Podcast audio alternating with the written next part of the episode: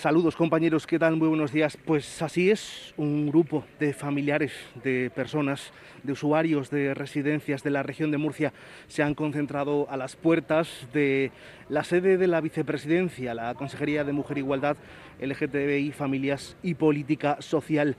Quieren alzar la voz por la gestión que se está haciendo de la pandemia en estos geriátricos y centros de atención a discapacitados. Hay una decena de ellos, están pertrechados con pancartas y ya hemos podido hablar con, algunos. Y entre los, las personas que han querido acudir está la plataforma Yayo Flautas y también la coordinadora regional de mayores. Vamos a hablar con una de las personas que están aquí manifestándose, es eh, Sonia Vivo. Eh, su madre estaba en la residencia Cácer de Santo Ángel.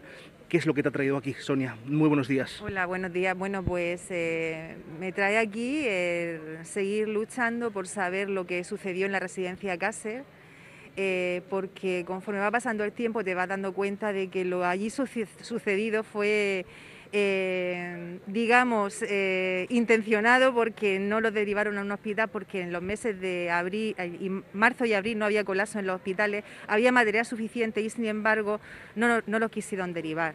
Entonces queremos saber por qué y qué es lo que se encontraron ahí dentro cuando vieron. Y está claro que los dejaron morir totalmente abandonados. ¿Qué sucedió con tu madre? ¿Cuál es el caso concreto que vosotros habéis sufrido? Bueno, pues mi madre estaba, mi madre tiene un Alzheimer no avanzado.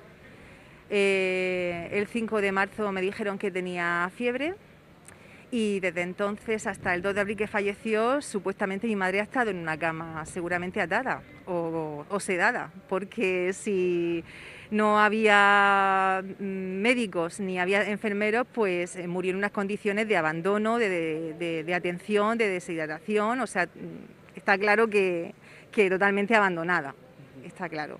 Y hoy me trae aquí, pues... Eh, para que los responsables nos, porque las familias merecemos saber lo que allí ha sucedido.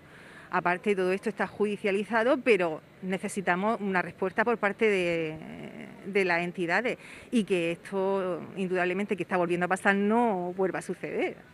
Es que el asunto está judicializado, pero la justicia, si no es rápida, no es tan justicia. Estamos en mitad de la segunda ola epidémica y el coronavirus de nuevo está en las residencias. Hay casos especialmente graves, como es el caso de la residencia de Villanueva del Río Segura, es el caso de la residencia Vallesol de Molina de, Segura y alguna otra. Eh, ¿Qué sensación te queda eh, de que se están haciendo las cosas bien o no? Para nada, para nada. La sensación que me queda es que esto parece que está hecho a propósito. Y es que parece que quieren acabar con ellos. Porque esto no tiene, vamos, habiendo medidas, en, estamos en el siglo XXI, por favor, habiendo medidas, medios. Hay dinero para otras cosas, porque no hay dinero para contratar personal para hacer las cosas bien hechas, y es que no, no lo veo tan complejo. Y luego creo que muchos de los cargos que hay nombrados que llevan este tipo de gestiones no saben no son adecuados para llevar este tipo de cargos. Deberían de ser personas que realmente sepan gestionar eh, una pandemia, que sepan gestionar eh, las residencias y, por favor que se atienda a las residencias, que ahora mismo es lo que, lo que más se necesita. Sonia, te pido una reflexión mayor. Eh, nuestros padres llevan toda una vida trabajando. Eh, una residencia cuesta mucho esfuerzo. Eh, son muchas las demandas para, de una plaza para, para un usuario de residencia, para una persona mayor. Cuando finalmente se consigue en una residencia concertada, va y sucede esto. ¿Estamos cuidando bien a nuestros mayores? Para nada.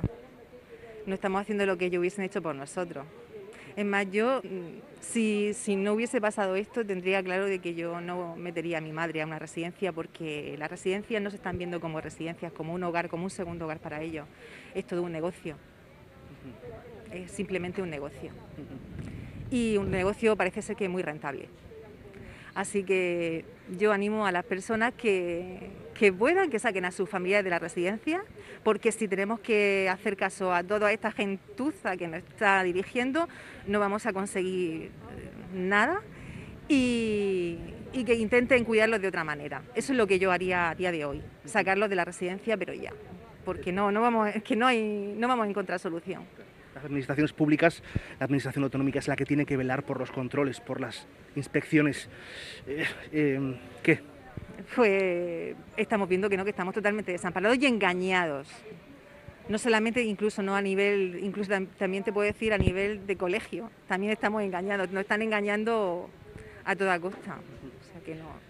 Gracias, Sonia. Estamos en mitad de esta segunda ola epidémica, probablemente en el peor punto de, la pandemia en, nuestra comunidad, en un momento en el que el coronavirus está en clara expansión, eh, está en algunas residencias con, eh, situaciones especialmente eh, llamativas. Esa no es la situación de, la residencia de la Fuensanta, pero en cualquier caso, eh, aquí, entre los manifestantes en la puerta de la sede de la vicepresidencia del Gobierno autonómico, también está Belén García. ¿Qué tal? Muy buenos días. Hola, buenos días. Eh, tienes a tu madre en, este momento eh, en, en, la residencia de Fuensanta. ¿Cuál es la situación? Bueno, la situación parece ser que se desató un brote el domingo por la noche. Eh, recibimos un mensaje del director de la residencia vía eh, WhatsApp diciendo que había una trabajadora infectada y a partir de ahí, eh, pues bueno, yo a través de mi trabajo indagué y hay 24 residentes afectados y tres trabajadores afectados. Con lo cual eh, volvemos al punto inicial. Eh, jamás, en ningún momento, los familiares de los residentes han sido el vehículo de transmisión de los contagios. los trabajadores, lógicamente, eh, hacen su vida, entran y salen, pero a nosotros se nos ha posicionado desde hace ocho meses en una situación totalmente y emocionalmente desgarradora. Se nos ha castrado eh, la relación, el vínculo familiar que tenemos con nuestros padres, madres y abuelos.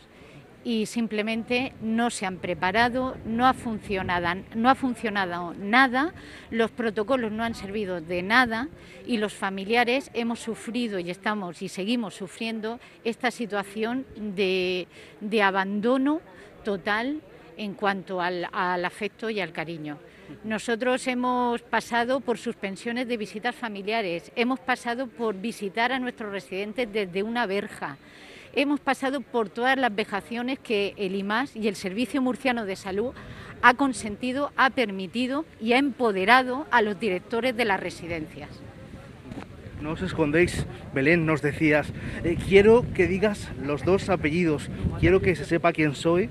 Eh, ¿Cuál es tu segundo apellido? Sí, quiero que se sepa quién soy porque normalmente en la vida, eh, claro, la madre ocupa siempre un, segundo lugar en cuanto al apellido y en este caso me parece que es muy significativo el que yo efectivamente referencie mi nombre completo y es Belén García Villanueva y Villanueva es por mi madre, efectivamente le, preguntaba antes a, la compañera Sonia eh, el trabajo que cuesta acceder a una plaza de residencia eh, cuando eh, decidimos dejar a nuestros mayores en un centro de este tipo es porque entendemos que van a estar mejor cuidados, que van a recibir una mejor atención de la que nosotros mismos podemos procurarle y siempre supone un, un salto importante, una decisión importante. Y cuando uno entiendo que la toma, cuando confía en una residencia y se encuentra esta situación, entiendo que además de la propia preocupación por la situación de nuestro familiar, eh, eh, la falta de confianza que esto genera tiene que ser importante, ¿no? Claro, por eso te hablaba antes de, una sensación desgarradora, porque ahora mismo eh, hay familias sin recursos, hay gente que ha sufrido muchísimo, como tú dices, para poder conseguir una plaza en una residencia y nuestros mayores eh, no se merecen la situación que están viviendo. La mayoría de las residencias, por no decir todas, están intervenidas por el Servicio Murciano de Salud. Las limitaciones y restricciones, seamos claros, están aislados en sus habitaciones 24 horas. O sea, es, es una situación absolutamente de una infraestructura bunkerizada. Y es así, no podemos llamarlo de otra manera.